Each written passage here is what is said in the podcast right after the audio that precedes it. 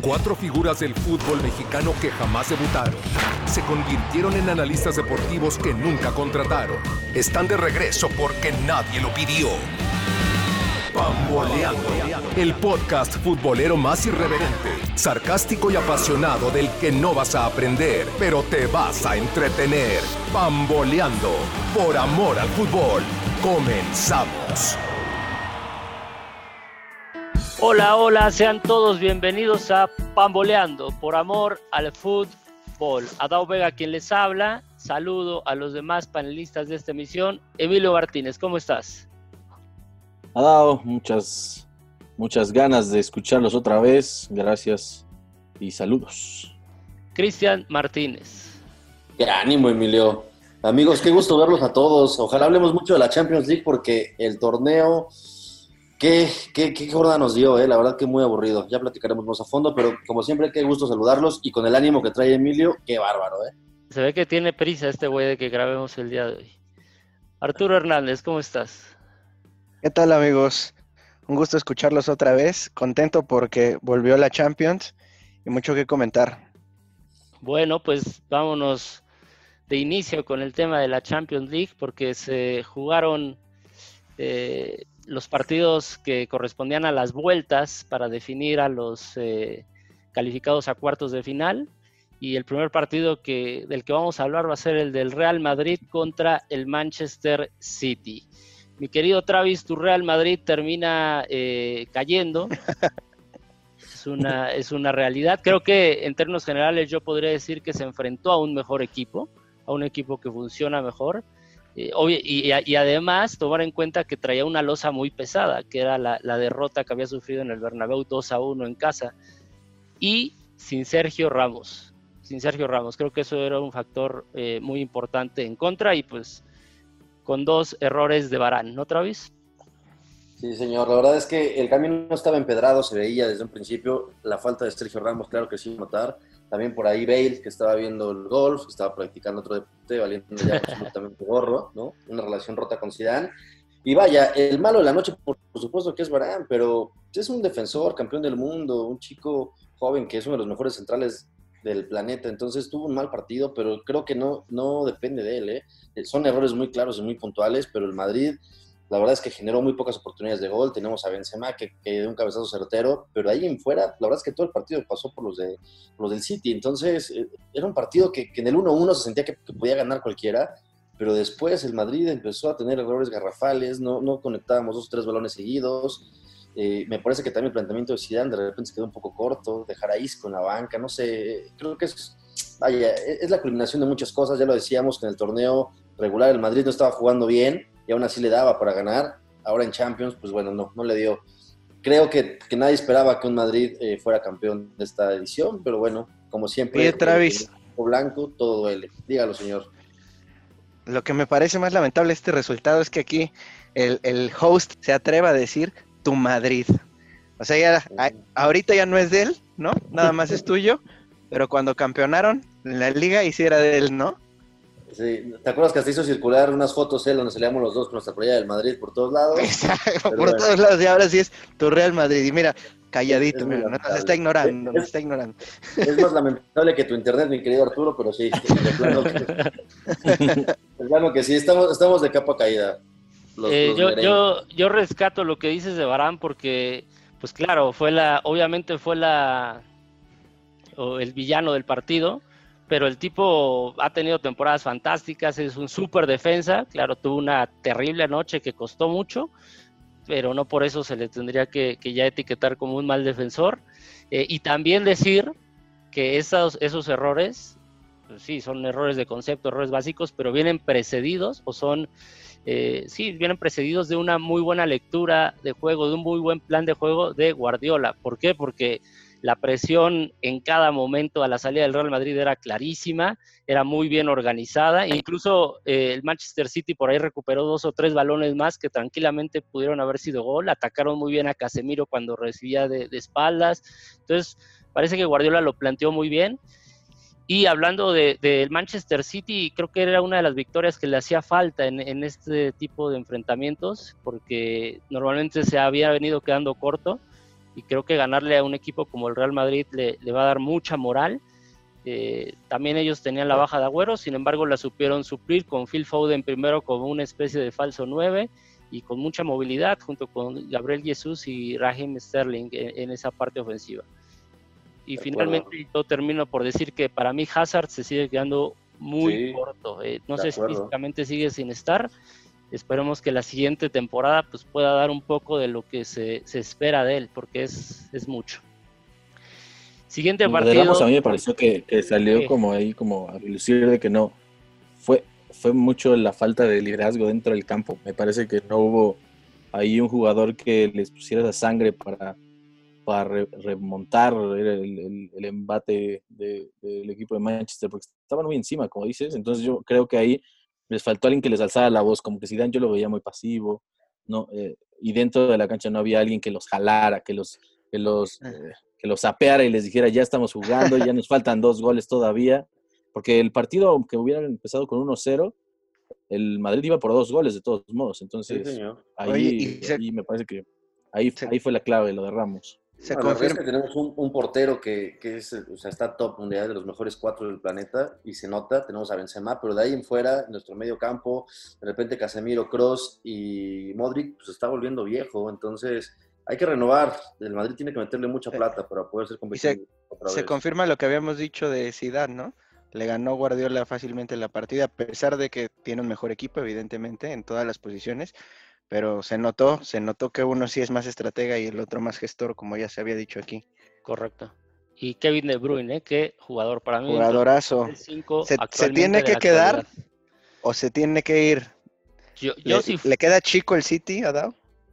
Pues no, no, no creo que le quede chico. Yo, yo creo que esa sociedad que tiene con Guardiola le hace mucho bien y lo ha hecho crecer mucho. Así que, además el City, pues en teoría está armado para ganar todo lo que juega pero yo creo que si le llega una oferta del Barcelona, del Real Madrid, pues lo va, lo va a tentar muchísimo. Claro.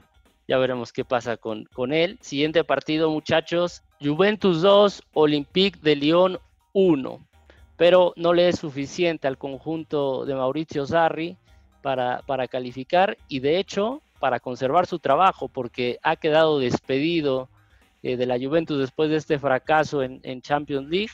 Eh, doblete de Cristiano Ronaldo pero el penalti que convierte Memphis de para el Lyon al principio del partido penaliza mucho al, conjunto italiano porque pasaron de necesitar un gol a tener que ir por tres goles y me parece que no sé si se subestimó a León, a León Emilio o, qué pasó, pero eh, me parece que el conjunto francés lo hace bien y la Juventus otra vez atascado en ataque.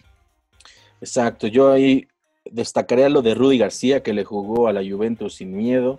Eh, hizo un planteamiento de un equipo que iba a retener todo el ataque que se pudiera dar, porque el partido se vio como la Juventus estaba partida en media cancha y solo los atacantes tenían el balón y a tirar, ¿no?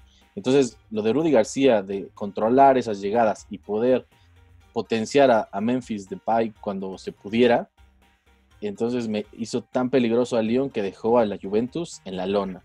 A pesar de que Cristiano Ronaldo anota dos goles, el penal y luego un tremendo zapatazo de afuera del área, me parece que a la Juve le faltaron ideas al frente para abrir la defensa del Lyon y, catástrofe en la Juve porque para eso contrataron a Cristiano Ronaldo y como dijiste, se nos va Sarri, llegó Pirlo y a ver cómo le va, porque también hay un rumorcito de que Cristianito se nos va al PSG, ¿no? Así es, señor.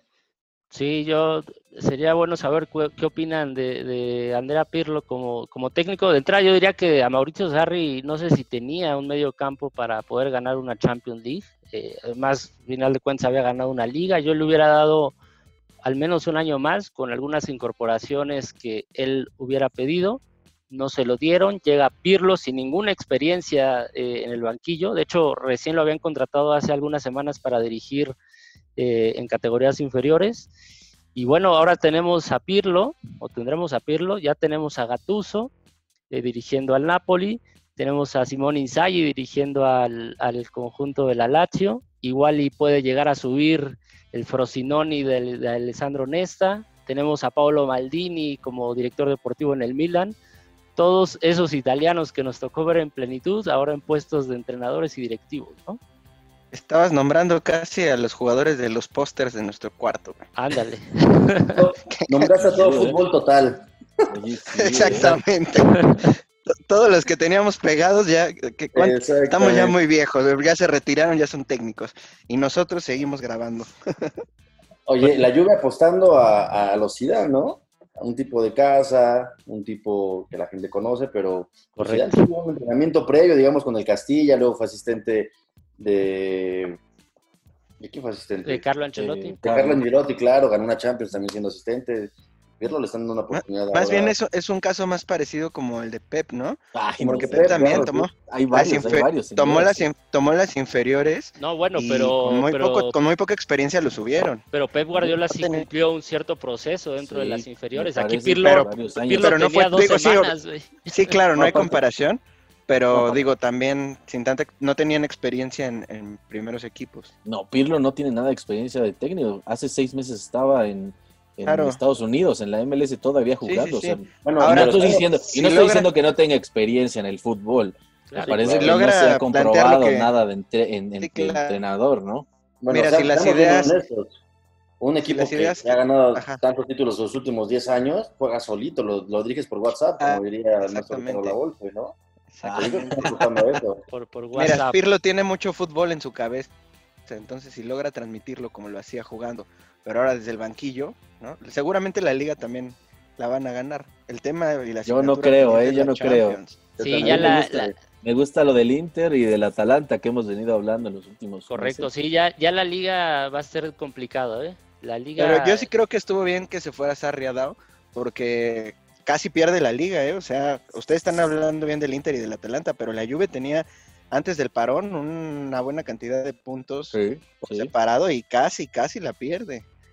Yo creo que la Juve, para estar cerca de un puesto importante de Champions y, y, ganarla, tendría que volver otra vez a sus raíces, ¿no? Con Allegri. O sea, es cuando más cerca estuvo. Sí, bueno, la Allegri, e, eso también es un tema, porque Allegri dejó la vara muy alta. Entonces, el que llegue será comparado con Allegri. Eso es una realidad. Bueno, en el, siguiente, en el siguiente partido, que en realidad aquí no creo que haya mucho que decir, eh, el Bayern Múnich aplastó al conjunto del Chelsea. Había ganado 3 a 0 en Londres y en casa gana 4 a 1, un global de 7 a 1. El Chelsea, además de la desventaja, llegaba con un montón de bajas, eh, sin muchos futbolistas muy importantes para Lampard. Aún así, intentó plantear un partido pues medianamente adecuado. Y bueno, el Bayern Múnich se confirma como un equipo poderoso, un equipo que juega bien al fútbol, porque hasta este momento era una incógnita, no sabíamos en qué estado iba a regresar después de este receso que ellos tuvieron. Y bueno. Dilo, dilo, Adao, dilo, un candidato. Candidato, sin duda. No te dé miedo. para mí, uno de los dos grandes candidatos a llevarse la Champions. Pero de, ¿Quién es el otro, Adao? ¿Tu otro candidato? ¿El City? No, no. ¿O el Leipzig? Tampoco. Ninguna de las anteriores. Ahorita llegamos, llegamos a ese punto porque hay que hablar primero del Barcelona-Napoli, Arturo, eh, que termina ganando el Barcelona 3 a 1. Me parece que mata muy temprano el partido del conjunto del Barcelona. Eh, en el global recordemos que, eh, bueno, el partido de ida habían quedado 1 a 1. Entonces en el global termina ganando 4 a 2 con buena actuación de Leonel Messi regalando los guiños de aquel Messi regateador. Exacto. Eh, y bueno, eh, también Setién se enfrentaba a este, llegaba a este partido con muchas bajas, sobre todo en medio campo. El regreso de Frenkie de Jong me pareció muy bueno, atacando la espalda de Fabián Ruiz. Creo que hizo un muy buen partido. Eh, y bueno, fue una buena actuación. No, no, sé qué tanto signifique o qué tanta referencia puede hacer para los siguientes partidos, pero me parece que lo hicieron bien, ¿no? Sí, yo creo que no fue un partido que pueda decir mucho de lo que vendrá para el Barcelona, porque creo que el Napoli no le compitió como todos pensábamos que podía hacerlo. Para mí no le jugó al tú por tú y el Barcelona tuvo pinceladas de Messi que salió inspirado en una de esas noches que todos le conocemos. Entonces el resultado es incierto, ¿no? También ahí resaltar que hubo polémica arbitral y no tanto por la polémica, sino por lo que puede ocasionar eh, en, cuanto a desconcierto para el equipo contrario, ¿no? En el caso del gol del Lenglet, en donde es un claro empujón y no se marca falta, se deja continuar el gol, yo creo que eso sí puede influir en la mentalidad de los jugadores, de, en este caso del Nápoles, ¿no? Sí, correcto. Eh, yo también vi al Napoli muy replegado, muy atrás eh, y, no, no, no, tan peligroso, aunque al principio por ahí tuvo una o dos. Eh, me gustó mucho, por ejemplo, cuando entró Milic, ya como una referencia de ataque, ya también con un Napoli más volcado al frente, pero quizás hubiera sido una buena, una buena opción de ponerlo desde inicio. yo ahí, yo ahí 15 minutos vi a Napoli y no estoy de acuerdo con que haya sido un buen partido del Barcelona. A mí me pareció que el Barcelona careció un poco de, de, de, calidad de juego, porque eran, eh, tuvo chispazos, ustedes lo dijeron, chispazos de Messi, y, nada más. O sea, Napoli tuvo 15 minutos para mí maniatado el juego del Barcelona, sin profundidad, sin, sin ser letal, sin poder anotar, pero lo tuvo ahí. Obviamente se acabaron esos 15 minutos, vino la contundencia de un equipo como Barcelona y, ya se acaba, ¿no? Y a navegar el partido, pero no me parece que vaya a tener, eh, esto haya sido un buen referente para, el mismo Barcelona que llega con más dudas contra el Bayern para poder... Le tocó, le tocó la más este, fea, este Emilio. siguiente partido, sin duda. Sí, yo creo que aquí el Barcelona lo hizo bien, tenía que ganar como fuera. Todos esperamos un partido mucho más reñido, mucho más apretado, ¿Sí? resolvió bien. Y también, bueno, el factor Messi que siempre, que siempre está ahí, siempre suma, ¿no? Este gol que hemos visto y que seguimos viendo donde se lleva todo el mundo y cayendo se mete ahí angulada. Entonces, la verdadera prueba viene en la siguiente fase, ¿no? A mí me da mucho gusto por Adao porque no pasó su Chelsea, pero sí pasó su Bayern de toda la vida, ¿no? Entonces... Perdóname, pero te equivocas. Perdona, no me dejes lo corrijo. Pasó tu Leipzig, ¿no? Porque son tus toros, el Bayern no es tuyo. ok, bueno. Em, vamos entonces a los pronósticos. Ya tenemos definidos los cuartos de final, así que necesito que me den sus semifinalistas. Nada más para poner en contexto, va a jugar el Manchester City contra el Olympique de Lyon y el eh, conjunto del Barcelona contra el Bayern de Múnich, un lado de la llave, y del otro lado de la llave el Leipzig contra el Atlético de Madrid y el Atalanta contra el PSG. Emilio, dame tus cuatro semifinalistas. Yo me voy y que y creo que aludiendo a que mis pronósticos fueron malísimos en la ocasión pasada, este, voy a dar voy a dar los que creo para que no pase. Entonces, no, a, mí, me parece que eh, Manchester sí le da para ganarle a Lyon sin problema. En la del el Bayern contra el Barcelona me voy por el Bayern. En la de el Leipzig y el Atlético de Madrid me voy por el Atlético de Madrid y me parece que el Atalanta. Sigo con el Atalanta contra el PSG. Bueno, perfecto. Travis. Pues muy de la mano con Emilio. Yo también creo que avanza el City. Estará también el Bayern Múnich. Tendremos al Atlético de Madrid. Al Atlético de Madrid el Atalanta. El Atlético de Martínez, ¿cuál es mi Travis? Es uno de la liga donde juega Travis. ese, es mi, equipo, te voy a cobrar derechos, ¿eh? Ese es mi equipo. Pues y, estar el Atalanta igual que, que Perfecto. Entonces, hasta el momento tenemos en semifinales un Manchester City contra Bayern Múnich. Oh, qué partidazo. Y del otro lado, Atlético de Madrid contra Atalanta, dice Travis y dice Emilio. Arturo, ¿tú qué piensas? No, están locos estos dos, ¿no? Eh, estoy de acuerdo nada más en dos. Pasa el City. No, creo que no. Sí, pasa el City, pasa el Barcelona. Pasa el Atlético de Madrid. ya, ya me, ya me, ya me perdí. Ya me perdí. Pasa el City, pasa el Barcelona, pasa el Atlético de Madrid y pasa el París. Ok, entonces yo les voy a decir ahora mis candidatos y puedo decir que los cuatro coincidimos en que pasa tanto el Manchester City de un lado de la llave y el Atlético, y el Atlético de Madrid, ¿no? Esos los cuatro pensamos lo mismo. Pues yo me voy a ir eh, con el Bayern Múnich, con Emilio y con Travis para una semifinal Manchester City contra Bayern Múnich. Arturo se queda en solitario con el Barcelona. Y del otro lado, híjole, ahí me cuesta trabajo, pero yo creo que pasa el PSG por un tema de, calidad de plantilla. Eh, hay que ver si, si llega Mbappé, que yo creo que no llegará. Y bueno, recordar, yo, yo solo decir que mis candidatos por un lado de la llave es el Bayern Múnich y el otro que les decía es el Atlético de Madrid. Porque eso es un partido a 90 minutos, no hay que olvidar eso. Es en un campo neutral y yo creo que a 90 minutos el Cholo Simeone puede plantear algo eh, muy interesante. Así que hasta aquí el tema de la Champions, señores. Y vamos ahora con la Liga MX. Se jugó la jornada número 3. Eh, y comencemos por el partido del América, el partido del líder, mi querido Travis. Eh, visitaba al conjunto del Necaxa, quedan uno a uno con anotaciones eh, de Federico Viñas al minuto 6 después de una asistencia, y digo asistencia entre comillas y entre muchas comillas porque en realidad fue un despeje a donde fuera del Oso González y un muy buen remate de Federico Viñas y después Lucas Pacerini desde el manchón penal empata el partido. ¿Cómo viste? Qué tristeza, ¿no? Venimos de, una Champions intensa, venimos de estar todos emocionados con lo que vendrá y de repente entramos a este torneo que hace mucho que no me pasaba, ¿eh? que no había un América tan desangelado nos enfrentamos al último lugar de la tabla, un equipo que la ha pasado mal y, nos llegamos como, como verdaderos candidatos para ganar el partido de los tres puntos. Al minuto seis tienes un golazo de Federico Viñas y de ahí en fuera no pasó nada. El verdadero dueño del partido fue el Necaxa, el que tuvo más oportunidades a gol fue Necaxa, el que tuvo la posición del balón fue Necaxa.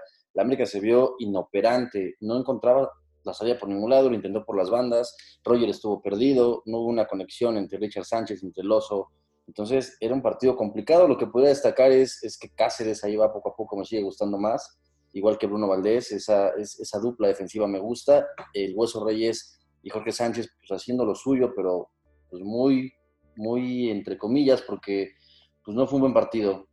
Yo esperaría, yo esperaría que, que el Piojo Herrera pues ¿no? Empieza a mover sus, naves, que, ya va a recuperar a, Nico Benedetti, va a recuperar a Yodo Santos, y eh, también a, a Ibarbo, el amigo de Arturo, entonces tendría que, jugar mejor ese equipo, ¿no? Venimos de un 4-0 que nos daba mucho de qué hablar y que, bueno, jugamos bonito, no sé qué, de repente caemos en un empate aburridísimo con el Necaxa. El partido que viene no va a ser fácil, ¿eh? También es un partido complicado. Sí, correcto. Yo, yo, yo quiero destacar, hablabas de Cáceres y Bruno Valdés, y, y, la verdad es que yo en este partido no los vi bien. Eh, sobre todo yo creo que Lucas Pacerini se los comió en absoluto. En Lecaxa tampoco es que jugara bastante bien, de hecho era uno de los coleros de la tabla, pero a través de un automatismo muy básico, que eran activaciones en largo, ya fuera del central eh, Unai Bilbao o de Claudio Baeza, el mediocampista, eh, activaban en largo a Pacerini, Pacerini descargaba todas las pelotas, se apoyaba, tocaba y giraba, y Cáceres y Bruno Valdés salían, trataban siempre de, salir a, anticiparlo y, simplemente no, pudieron en todo el partido. Fue una verdadera exhibición de Pacerini. Yo le decía a Emilio, pues, ¿cómo dejaron salir a Pacerini si en este partido está jugando como un dios? Hacía, hacía los, los, este, los apoyos todo el partido, ganaba todas por arriba, por abajo, o sea, traía eh, a pan y agua a, Bruno Valdés y a, Cáceres y, y el partido, la verdad, eh, no lo ganan porque pues, tienen a, Ochoa, ¿no? Pero a pesar de que no tuvieron tantas llegadas a portería, pero el, manejo del partido fue entero del Necaxa. Lo de Córdoba sigo sin entender por qué lo ponen por la banda inoperante en ese lado. ¿Cómo sufrió Córdoba de ese lado sin tanto eh, posesión del balón? Y ahí el América perdió, me parece, una llegada clara, ¿no? Por, por este, porque por los costados no, no había, no había chance desde América. Sí, es que digo, o sea, está claro, los costados no, o sea, no hay nadie que dé profundidad. Eh, antes la daba el jugador ecuatoriano y ahora pues no la da, no la da nadie. Y eh, Arturo, tú estabas muy molesto después del partido, calificabas con un 2 al técnico. ¿Sigues en el mismo pensamiento o, o, ya se te bajó un poco la calentura? Ya se me bajó y le pongo 4. no, lo sigo reprobando. La verdad, no por el funcionamiento, sino contra el equipo contra el que se jugó. O sea, de verdad no puedes dar una exhibición medianamente buena y a los ocho días, ¿no? Caerte de esa manera frente al último lugar de la tabla. O sea, de verdad, me parece todo el bien. Es que si no hablamos de un gran partido de Roger en el partido anterior y ahora desapareció por completo. Correcto, sí, y, decir que ya decías Emilio, dos balones lo saca de la raya del América, uno de un defensor y el otro Guillermo Ochoa. Sí. Sí, y ojo con los penales, ¿no? Porque tres jornadas y cuántos penales en contra llevamos. Entonces, no podemos dejar nuestra portería en cero tampoco. Bueno, pues ahí está el, América que sigue, ojo, a pesar de esto, sigue en la parte alta de la tabla, empató en puntos con algunos otros equipos, pero eh, sí dejó, dejó mucho que desear eh, el conjunto del América en este partido. Eh, hablemos ahora del Cruz Azul, Emilio, que gana, regresa a la victoria 2 a 0, con goles de Juan Escobar, después de en un tiro de esquina, después de un balón que él había rematado. se dan algunos rebotes, centro de Romo y, nuevamente en un contrarremate termina anotando. Y al final, minuto 90, un penal que dudoso. Santiago Jiménez eh, termina la, cuenta definitiva 2 a 0. Yo creo que a León eh, le penaliza mucho las bajas que tiene, sobre todo la de Fernando Navarro, la de Ángel Mena, eh, por temas de coronavirus y de lesiones. me parece que el equipo Ambriz no ha podido no ha podido encontrar el funcionamiento que había mostrado en partidos anteriores. Sí, a pesar de que traía pues, a su delantera que con los Meneses, con Campbell, con Gigliotti, no, no me parece que pudo este, estar a la altura de lo que es de lo que está ahorita el Cruz Azul en defensa. En, la defensa del Cruz Azul está, me parece que a pesar de que no es lo mejor del equipo, eh, está dando los resultados necesarios. Está manteniendo en cero la portería. Corona no tuvo, tuvo un paseo, la verdad, todo en todo el encuentro. Eh, Cruz Azul por ahí em, con un Romo y, este, y un Escobar que para mí, de lo mejor del, partido. Y ahí el Cruz Azul sigue ganando, a pesar de que el funcionamiento no fue lo mejor, no fue de lo que mejor hemos visto en estos últimos partidos.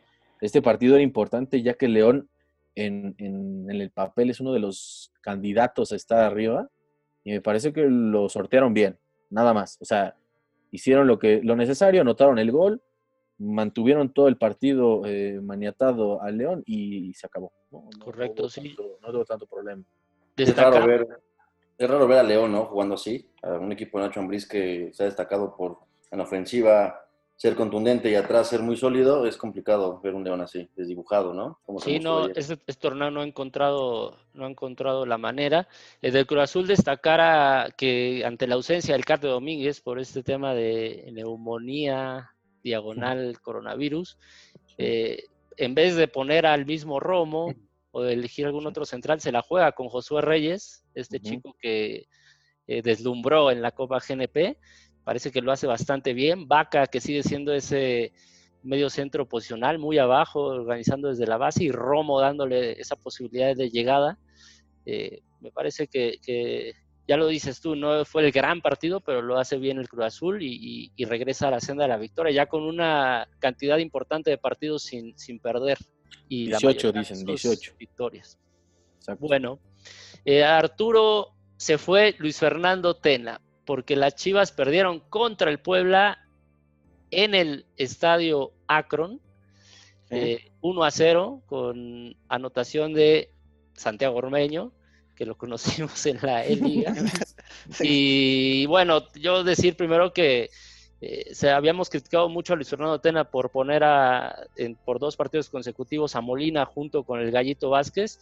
En esta ocasión prescinde del Gallito Vázquez y pone a Alan Torres, un, un canterano, un joven de las fuerzas básicas, que tampoco yo lo veía con el corte tan asociativo como para estar ahí, pero bueno, al final de cuentas es él a quien expulsan al minuto 35 y se le viene abajo el partido, ¿no?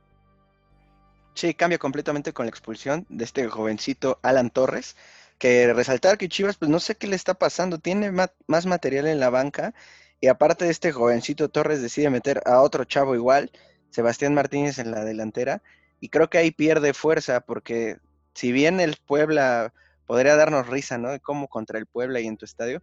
El Puebla ya tiene muchos partidos que no pierde, viene haciéndolo bastante bien. Creo que no juega mal. Y incluso se guardaron a, su arma secreta, ¿no? A Brian Angulo. Sí, bueno. Que entró en el segundo tiempo, ya los había vacunado en ese estadio en, la temporada pasada, ¿no? Y este se lo guardaron, jugó bien. Y Ormeño, que de ser un jugador virtual se convirtió en un gran goleador. No lo hace mal, no lo hace mal, ¿eh? De ser rechazado por las chivas, por Oribe. Exacto, por, Sí, que Oribe, por Oribe, por Oribe, hazme el Sí, favor. eso es pero realmente no es un, o sea, suena chistoso y todo, pero no, no juega mal. No juega mal, pero también no hay que desviarnos. No es un No. joven, ¿eh? Tiene 26. No. Tiene 26. Sí, sí, Más sí, bien sí. era desconocido, pero no joven no es. Sí, correcto. Y bueno, yo, yo creo que le afecta también mucho a, a Chivas no tener a Alexis Vega, que era su Sí. generador eh, en ofensiva. Y por supuesto, también la baja de Beltrán les ha pegado mucho, pero eh, yo- lo venía diciendo, yo no creo que Luis Fernando Tena era el técnico ideal para el plantel que tenía, porque tiene un buen plantel, o sea, ya regresando de las bajas, tiene un buen plantel, al menos para estar peleando entre los primeros ocho, al menos. En algún momento fueron las mal llamadas chivalácticas, ¿no? Por Y- algo. Y otra vez, entre, entre coronavirus, algunos escándalos fuera de, la, fuera de cancha eh, y algunas otras situaciones, parece que el equipo es un desastre. Han corrido a Luis Fernando Tena en la fecha número 3. y bueno, pues, aparentemente Bucetich estaría una firma, ¿no, Emilio? No creo, Sí, no ahí, creo. por ahí está Bucetich, está. por ahí eh, el deseo de todos los chivarmanos que le llaman a Almeida. O sea, el- las chivas tienen una fiesta. Por ahí también escuché que Paquito Gemes estaba en la Paco órbita Gemes, de, sí. de, de- de Amauri. Oye, pero- La verdad se me hace como muy extraño que quieran traer a, Pero a- creo que a Gemes o, entrenadores o ese tipo. Gemes o Almeida yo creo que sería mucho mejor opción para el plantel que tiene y por la forma de ser de los técnicos que Bucetich, ¿no? Que a pesar de que Sí. Bucetich lo hace bien siempre, siento que es un perfil más como el de Luis Fernando Tena, un técnico más tranquilo, eh, que no empuja. La última vez que fueron campeones fueron con un técnico gritón, ¿no? De esos pegados a la línea. Un técnico de esos que impulsa, un motivador. Y no sé si Bucetich sea también para el plantel que tienen el indicado. Mira, yo estoy mí de acuerdo, yo estoy de acuerdo contigo, Arturo, pero no por lo que dices. Yo no creo que Chivas haya sido campeón porque tuvieron un técnico gritón. Fueron Yo campeones porque de- tenían un técnico que trabaja muy bien. Sí, Sí, bueno, yo, yo también pensaría ahí que el, el plantel, la verdad, el plantel que tiene ahora, deja mucho que desear con el plantel que tenía en esas chivas. Había jugadores en más nivel que los de ahora. Yo les diré que dejen en paz a mi Arturo. Yo también, Arturo, coincido contigo. A mí me gritaba mucho y por eso salieron campeón de la Chivala. sí es. Solo, solo por eso, solo por eso. Solo por eso, igual y porque tenían a Cota, igual y porque tenían a, A Salcido, a Pizarro. Orbelín, en A Orbelín, a Salcido. Pizarro, necesitas un técnico que los impulse, güey. No tenías a Pulido, a, tenías a un mudo ahí en la banda. Uy, Emilio, sí era un equipo diferente, pero el equipo que tienen Sí. hoy no es nada malo, No, güey. no O es sea, malo. A mí, tienen no- a mí me parece, a mí me parece un equipo muy mediano. Mexicanos que no son top. eh, en la Pero eso se Bueno, dijo desde hace pero, mucho. pero top, top 8 si te parece, ¿no? De- Sí, claro, no, top 12 debería de estar. O sea, Bueno, está en el grosería que top 17, 12. güey. Eh, Sí, sí, sí, sí, sí, sí, sí. Aquí se Entonces- dijo desde hace mucho que, que llegaba Bucetich, empamoleando primero, y después, dos puntos. Yo, yo vi una declaración donde decía la Chofis que iba a cerrar muchas bocas esta temporada. Yo lo que le recomendaría es que cerrara la suya primero, porque se ve que le está pegando toda la torta ahogada, ¿eh? Le está pegando fuerte. Y después... Está este es el pegando más que nosotros, ¿no? Más que nosotros, sí. Estamos en mejor forma que la Chofis. güey. Este es el mejor momento para ver las capacidades de Ricardo Peláez, ¿eh? porque ha llegado equipos con mucho dinero, equipos donde no tienen problemas de cocientes, donde no tienen problemas de nada. Este es el verdadero reto para Ricardo Peláez, ¿eh? para ver si realmente es lo que se dice que es como directivo, o solamente había llegado a, a lugares con la cama más o menos tendida, con, con situaciones agradables. Este es el Bueno. verdadero reto, ¿eh? Sí, es- lo hizo bien en el América, en el Cruz Azul nada más ganó una copa, güey. O sea, tampoco es bueno, como... ganó. Ganó y Sí, de sí. alguna manera le regresó un poco el protagonismo que se había perdido. Es- A mí me parece general, que por ahí, una sí, final. claro. A mí me parece que por ahí mejores Mm. contrataciones, un poco más solidez en, en- como forma estructural directiva. Me parece que le dio la estabilidad que al Cruz Azul carece. ¿Lo extrañas, Emilio? Eh, no, Ordiales está perfecto, la verdad. ¿eh? Espero que se quede a ver qué va a pasar, porque ya está tambaleando también el tema de Ordiales. ¿Y de dónde viene Ordial? Bueno, ya. está bien. Bueno, perfecto. Pues en otro partido, eh, Universidad Nacional jugó, el primer tiempo jugó contra 10 jugadores y el segundo tiempo jugó contra 9 jugadores y no lo pudo ganar. Terminó Porque empatando. aparte jugadores de Juárez. Bueno, eh, Juárez no lo está haciendo mal, la verdad. Eh, termina empatando 1 a 1 contra los Bravos eh, con anotaciones de Carlos González desde el manchón penal y de Maxi Olivera en un disparo, en un tiro libre directo. Había quejas con el arbitraje, ¿no? Sí, pues el primer penal que parece que se lo estaban inventando, ¿no? Al menos todo en la transmisión y, y en los comentarios parece que así fue. Yo tampoco creo que haya sido un penal tan claro. Pero bueno, y en el segundo les marcan un penal que de no haberlo marcado terminaba la jugada de dinero. ¿Qué te parece? Sí, de acuerdo. Eh, y la verdad es que decepcionante los Pumas, que sin embargo, así un poco como pasa con el América, están ahí eh, en la parte alta de la tabla. En otros resultados, el Pachuca le gana 1-0 al Querétaro, eh, Tijuana y Tigres en un partido horroroso, empatan a 0 goles. Mazatlán, 2-1, vence al Toluca, el Toluca es de hecho también un desastre, no sé cuánto tiempo más pueda durar el Chepo de la Torre. Eh, Monterrey y Santos empatan a dos, con muy buena actuación de Hugo González. Eh, Daniel Parra anota el gol del empate para el Monterrey, con saludos. Don Mamado, güey. Con saludos. Eh, y el Atlético de San Luis, uno a uno con el Atlas, que también habrá que ver qué pasa con Rafa Puente. No sabemos si esto haya sido el último clavo al ataúd. Yo creo que sí, ¿no? Porque se acuerdan que cada vez que hay un video de los jugadores diciendo que apoyan al técnico, al siguiente, la maldición. Exacto, y, justamente así le pasó en el, en el Querétaro. Así que tranquilamente pudo haber sido su, último partido. Hay cuatro líderes, por diferencia de goles, eh, el América está arriba, después el Puebla, después el Cruz Azul y finalmente Pumas, el 1 al 4, los cuatro con 7 puntos. Eh, le sigue Tigres y Bravos de Juárez con 5 puntos. Aparentemente ya está Marco Fabián en Juárez, lo estarán presentando esta semana. Y en el fondo de la tabla, Necaxa con un punto, lugar 18 y lugar 17 el conjunto del Guadalajara también con un punto. Las Chivas Ojos son el único equipo que han marcado cero goles en este torneo. Cero goles. Una pues Veamos. Jornada doble, ¿no? Jornada doble. Se viene jornada doble, muchos partidos y bueno, por supuesto también los enfrentamientos en Champions League. Eh, también seguiremos de cerca a Raúl Jiménez en la UEFA Europa League. Eh, con una tos que está traicionando a Emilio, pero ya, ya pudo, pudo manejarlo bien. Eh, y bueno, me parece que ha sido todo por hoy, ¿no, muchachos? Así es, muy bien. Buen programa. Redes sociales, eh, Arturo. Arroba Pamboleando MX en todos lados, Facebook, Twitter, Instagram. Suscríbanse al canal de YouTube, no lo olviden. Y bueno, escuchen el podcast y compártanlo. Perfecto. Bueno, pues muchas gracias, Emilio. Gracias, estimados. Gracias por apurarse. Gracias porque esto fuera rápido. los, quiero un chingo. Y vayan a. vayan a, dónde, vayan, a suscribirse. Vayan a suscribirse. Vayan, a suscribirse al canal, ¿no? Los quiero. Muy bien. Cristian Martínez, muchas gracias. Solo una cosa pidió Emilio, solo una. Y Adao se encargó de sabotear todo el programa todo el tiempo. Oye, Emilio se lo saboteó 20 minutos, Adao se desquitó. Lo, que ustedes van a escuchar, público de Pamboleando, en una línea continua, nosotros nos aventamos muchísimo tiempo. Sí, bueno, si, les parece que el podcast fue largo, pues la grabación duró cuatro veces más. Muchas gracias, Arturo. Gracias, gracias, amigos. Que estén bien. Cuídense. Nos vemos. Esto fue todo por hoy. Adiós. Adiós.